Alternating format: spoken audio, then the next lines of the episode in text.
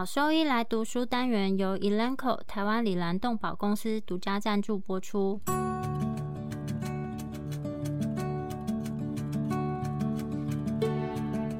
欢迎收听超级好兽医来读书，好读书，读书好，读好书，三日不读书，竞争一定输。眼睛太忙没时间念书，好兽医来读书，用说给你听。我是兽医师林哲宇 Steven，我是兽医师肖慧珍。在这边我们会挑选十个有趣的文章主题，用说的方式帮大家读书。每周一的中午十二点准时更新。周医师来读书喽。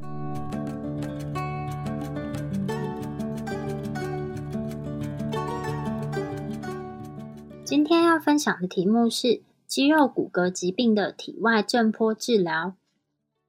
体外震波治疗 （Extracorporeal Shockwave Therapy，ESWT） 已经为许多肌肉骨骼疾病提供了一种非侵入性的治疗选择。在人医和兽医领域，已经证明对于手术治疗反应不佳的慢性重复性损伤来说是有帮助的。体外震波已经在马的运动医学里面被广泛的使用，随后才应用到狗的病患当中。体外震波治疗的应用在肌肉骨骼疾病方面范围是很广泛的，从促进骨头愈合、肌腱疾病以及骨关节炎。随着研究证据的发表，更多罹患有肌肉骨骼疾病的小动物病患可能从体外震波治疗得到帮助。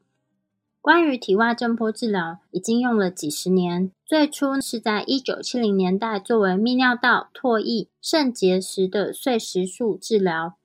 最近的研究进展显示，在人体临床研究当中，可以应用于不愈合的骨折、肌腱疾病、足底筋膜疾病、科上炎以及其他的用途。震波或是有时候称为冲击波，它是一种非线性、高压、高速的声波。震波的特点是拉伸幅度小，达到峰值压力的上升时间短，以及持续时间是小于十毫秒。在自然界中的例子包括有打雷声、爆炸声、飞机冲破音障时的冲击波。震波的特性就是具有宽频率范围十六兆赫，高压振幅可以高达一百兆帕斯卡。以及很短的上升时间，大约五到十个纳米秒的每个脉冲，和很短上升时间五到十个纳米秒的单个脉冲。震波治疗和治疗性超音波最大的不同是，震波治疗是没有热效应，组织吸收最小，而且频率低。震波借由深阻抗将这些机械能传输到组织当中，其中水和凝胶。具有最低的阻抗性，所以在震波传递的效果是最好的。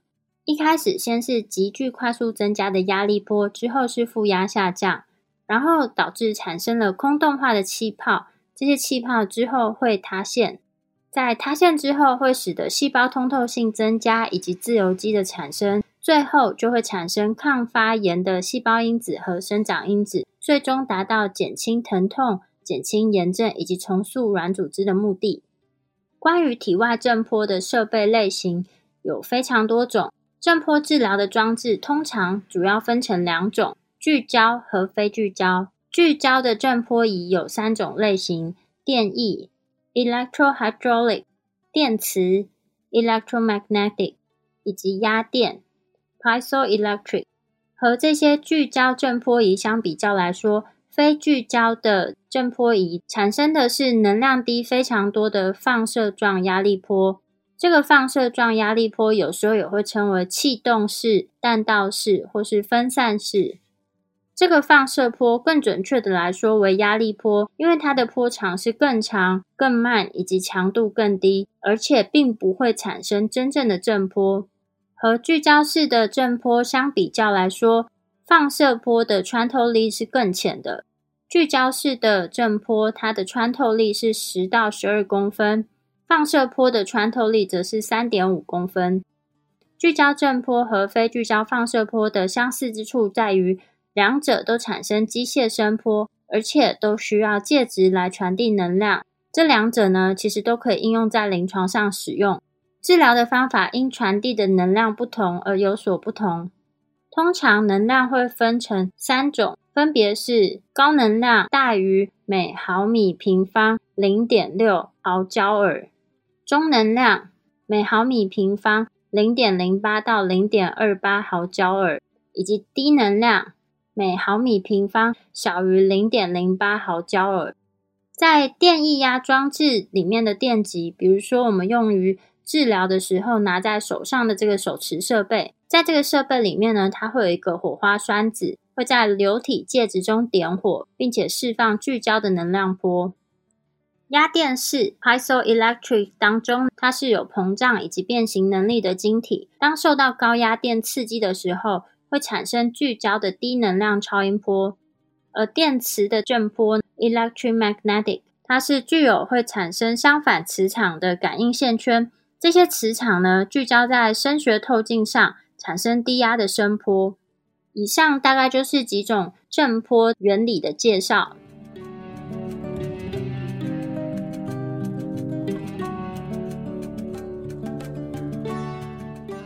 不管是使用哪一种振波仪，最重要的是要注意到，虽然所有的聚焦设备都会产生振波，但它的能量设定是没有办法去相互比较的，因为每一台机器之间它的振幅还有聚焦深度差异很大。另外呢，产生的声场属性也非常不同，但还是可能在两台机器上找到一个属性有相同的设定，但是在其他属性就会有显著的差异。比如说，为了产生相同的压力，和电液压发生器的仪器相比较，电磁单元当中的能量焦耳测量值需要下降近十倍。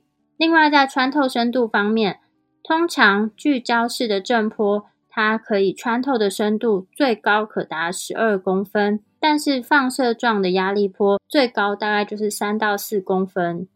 在不同的机器选择，我们的另外一个考虑因素是，不同机器它的差异就在于每台机器的成本是不同的，以及在购买设备的初始成本也会根据不同的厂商而有所不同。另外，就是在购买设备的时候，同样一个原理的仪器，如果你跟不同厂商买，价钱可能会是不一样的。如果选用电液压的振波仪，它大约使用了两万到五万个脉冲之后，就会需要额外花费来补充这个脉冲。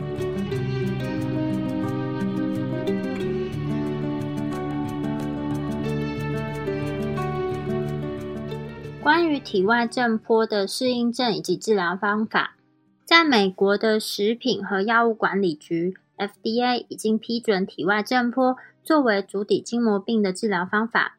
其他还有多项高品质的临床试验支持使用体外震波来治疗人体的全身肌腱疾病，特别是钙化性的肩部肌腱疾病。在兽医文献当中的适应症则广泛应用于肌肉骨骼疾病，包含骨折愈合、肌腱疾病、慢性肌筋膜以及腰肩部疼痛、骨关节炎以及伤口愈合。每次治疗的单个部位的治疗范围约为五百到一千五百次脉冲。根据已经发表的文献以及作者的偏好，会建议进行总共二到三次的治疗，每次治疗间隔二到三周。如果是使用放射压力波这种震波仪，则可能需要更多次的治疗，大约三到五次。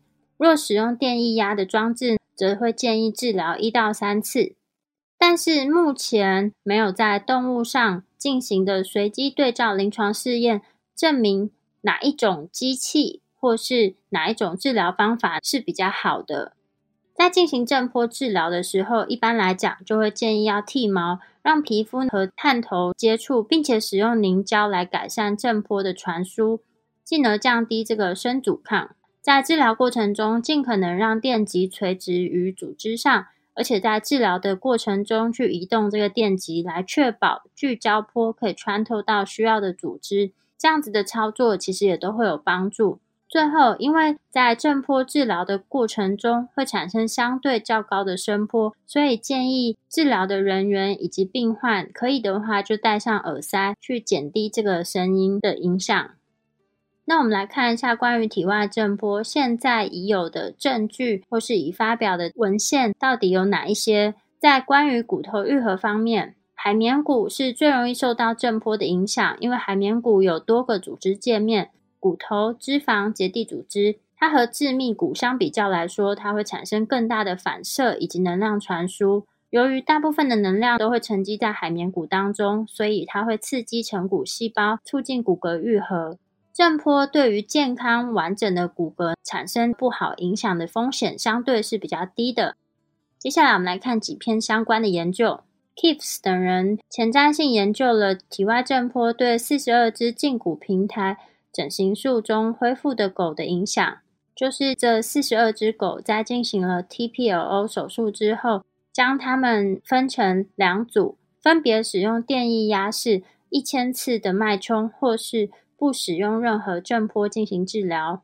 在手术后以及手术后的两周，针对骨切开处进行治疗。在八周之后呢，由三位放射科专科医师进行 X 光片的评估，发现，在使用体外震波的组别。它的骨切开处愈合相对是更好的。这篇是被认为具有低偏差风险的高品质证据等级二的研究。另外一篇是 Barnes 等人评估了电液压的体外震波对三十九只狗进行胫骨粗隆前移 TTA 之后截骨处愈合的影响。这是一项非盲随机对照研究，将狗分成有使用自体骨移植以及体外震波。使用自体骨移植，但是没有体外震波；单独使用体外震波，以及没有骨移植，也没有使用体外震波，总共四组。其中，体外震波使用的治疗方式为一千个脉冲，透过一个五毫米的电液压电极传递至膝关节。结果显示，没有治疗和单使用体外震波的组别相比较来说。X 光片的密度测定显示呢，单使用体外震波，它在四周后在截骨处的间隙密度是更高的。就是它在截骨处的间隙里面啊，可以看到它的骨密度是相对是比较高一点。但是在八周的时候，以上提到的这四个组在任何组别之间都没有发现明显的显著差异。这个也是一篇高品质的证据等级二的研究。但是由于在实验设计的过程中，它是属于非盲，所以存在着中等偏差的风险。最近呢，Barnes 等人又评估了十六只狗，它在进行了 TPLO 手术之后，采用电液压体外震波的影响。在研究里面，体外震波的治疗包含在术后第零周以及第二周的时候进行一千次的脉冲治疗。研究结果显示，和对照组相比较来说，使用体外震波的狗，它的负重，也就是它的峰值垂直力以及峰值冲量是有所改善的。和他自己先前的胫骨粗隆前移的研究一样，在第八周的时候，其实使用体外震波以及对照组之间截骨处愈合的程度其实是没有差异。在其他的测量结果，比如说腿围啊、疼痛评分等等。在两组之间也没有明显差异，这也是一项证据等级二的研究。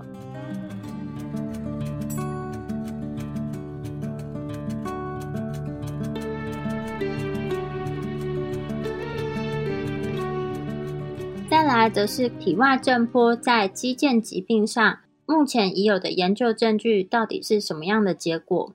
根据两篇针对狗的。肩部肌腱疾病的低证据性回顾性研究显示，电意式的体外震波治疗在治疗之后，这些狗狗它们的跛行程度得到了改善。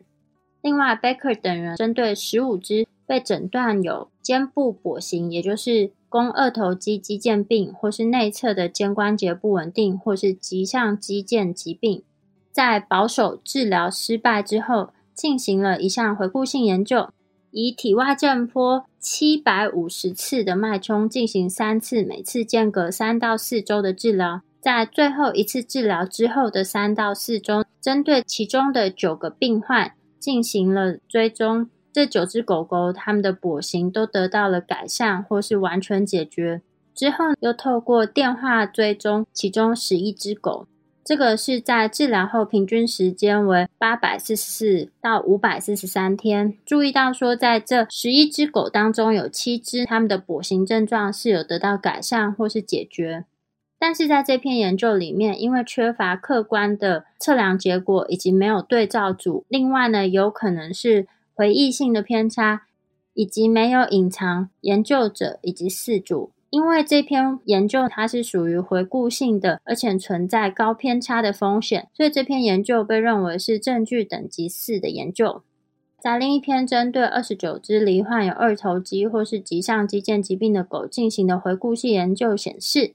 根据治疗后十一到两百二十周的四组评估结果，觉得这个治疗的成功率大约是百分之八十五。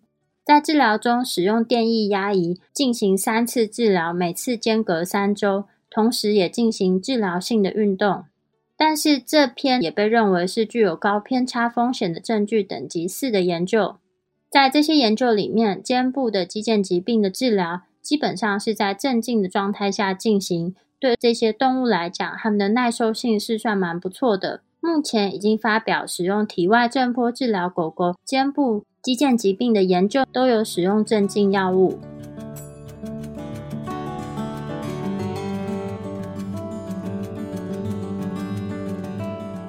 狗狗、猫猫防护跳蚤必虱新选择——里兰灵藻虱 （Seresto），对付跳蚤、蜱虱长达八个月的保护。一秒圈上，零叮咬，没有空窗期，不怕水，也没有异味。搭配新界爽滴剂，有效预防新丝虫及其他内寄生虫。三十种内忧外患一网打尽，简单点药，洗澡后立即滴。即日起至八月三十一号，购买里兰灵藻虱 （Seresto） 或新界爽，就可登录抽 iPhone 十三。活动详情请上脸书。搜寻台湾李兰动宝、李兰灵藻师加新界爽，让狗狗、猫猫的防虫新生活可圈可点。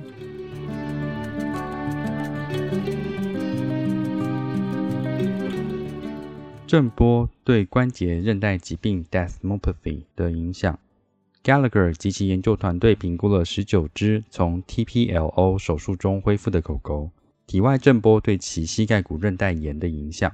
狗狗在术后四周和六周接受了六百发、能量强度为六的电动液压体外震波脉冲治疗，以五毫米的电极探头聚焦于膝盖骨韧带处。和对照组相比，体外震波治疗组在六周和八周时，平均膝盖骨韧带厚度有显著的降低。那这是一项偏误风险低的高质量二级研究。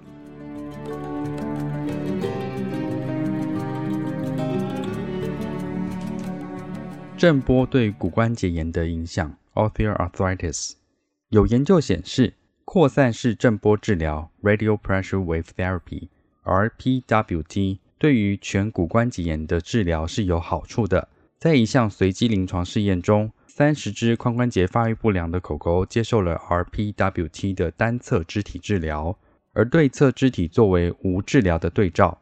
患者总共接受了三次的治疗，每次治疗间隔一周。向髋关节提供了两千次每平方毫米零点一至零点三毫焦耳的脉冲，并在第零天、第三十天、第六十天和第九十天进行测量，包括由未知治疗和对照组肢体的兽医师和饲主进行了主观视觉模拟疼痛量表，以及客观的步态分析，包括 Peak Vertical Force (PVF), Vertical Impulse (VI). 和对称指数 SI 与对侧肢体相比，治疗肢体的 PVF 有所改善。在治疗期间，两组的疼痛和跛行都有所改善，并且在治疗和对照的肢体之间并没有差异。四组报告生活品质和活动强度都有所改善。然而，有鉴于对侧肢体作为同一只狗狗的对照组，很难确定这些数据的含义。在百分之二十接受治疗的狗狗中，注意到有瘀斑或瘀点，但该治疗在其他方面的耐受性是良好的。那这是一项二级研究，由于对照组的分配存在着中等程度的偏误风险。Muller 及其研究团队前瞻性的研究了 RPWT 对于十八只患有自然发生髋关节骨关节炎的狗狗与六只未治疗的狗狗的影响，每次间隔一周，总共。三次的治疗，向受影响的髋关节给予了两千发的脉冲。测力板分析表明，在治疗后的三个月和六个月，治疗狗狗的 PVF、VI 和 SI 皆有所改善，并且没有报告任何的不良反应。这构成了低偏误风险的二级研究。在一项针对七只患有自然发生的膝关节骨关节炎的狗狗的小型随机对照研究中，以每平方毫米零点一四毫焦耳的能量强度，以三周为间隔施打三次电动液压式震波，每次共一千五百发，分别施打在膝关节周围的四个区域。尽管在九十八天的研究期间有注意到改善，但在 PVF、VI。膝关节运动范围或四组主观的测量结果等，治疗组和控制组的狗狗之间没有达到统计学上的显著意义。轻微不适和瘀斑被认为是治疗的轻微副作用。由于受试者数量少，这被认定是具有中等偏误风险的二级研究。在 Millers 及其研究团队的一项研究中，患有髋关节和肘关节骨关节炎的狗狗接受了单次电动液压震波治疗。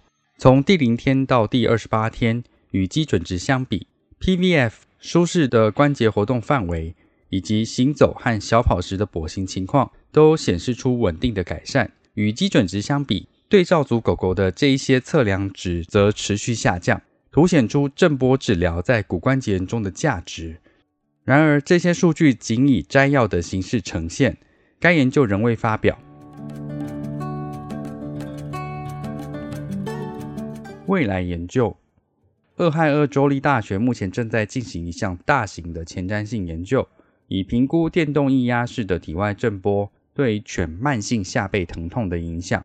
系统文献回顾和整合分析证明了体外震波对患有慢性下背疼痛的人类具有疗效。这项研究可能会增加客观的数据，证明体外震波对狗狗的肌肉骨骼疾病有额外的好处。应避免在附近使用体外震波治疗的情况，分为以下几点：第一点，恶性肿瘤。然而，应该注意，如果肿瘤已经被移除，最近有研究指出，体外震波对癌症患者而言是有益处的。第二点，由于担心可能对胎儿造成伤害，因此怀孕的子宫应该避开。第三点，肺实质由于气体的存在，而气泡的形成可能会导致气胸的风险。所以应该避免。第四点，由于担心改变生长板的生长速度、抑制或者加速，然而最近有人对此提出了质疑，所以目前仍然有争议。第五点，大脑和脊髓有神经损伤的风险，然而有一些报告指出，震波可以改善神经的再生。第六点，由于出血和瘀斑的风险，大血管和凝结障碍患者应该避免使用。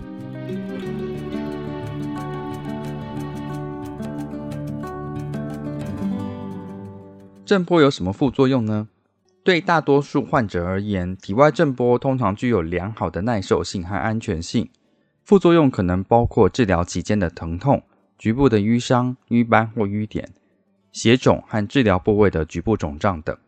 这些通常是短暂的，预计会在治疗后的四十八至七十二小时内消退。此外，有一些病患在治疗的过程中会厌恶较巨大的声响，并可能诱发病患的焦虑等。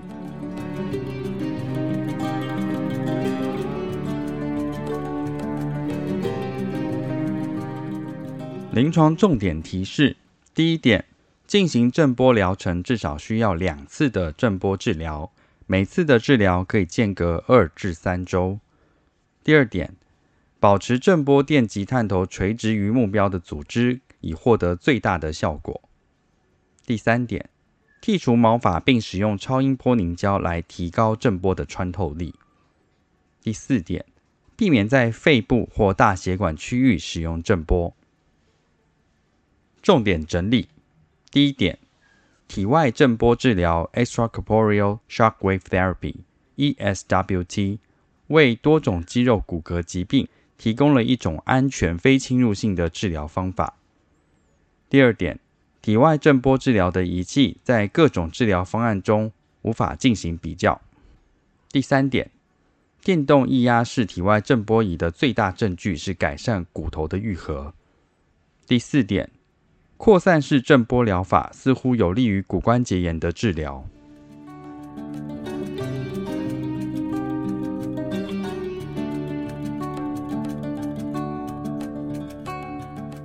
果说对我们分享的内容有兴趣或是有疑问的话，都可以上我们的网站，我们的网址是 triple w 打 wonder vet 打 com 打 t w，或是 Google 搜寻、FB 搜寻 Wonder Vet 超级好兽医，都可以找到我们哦。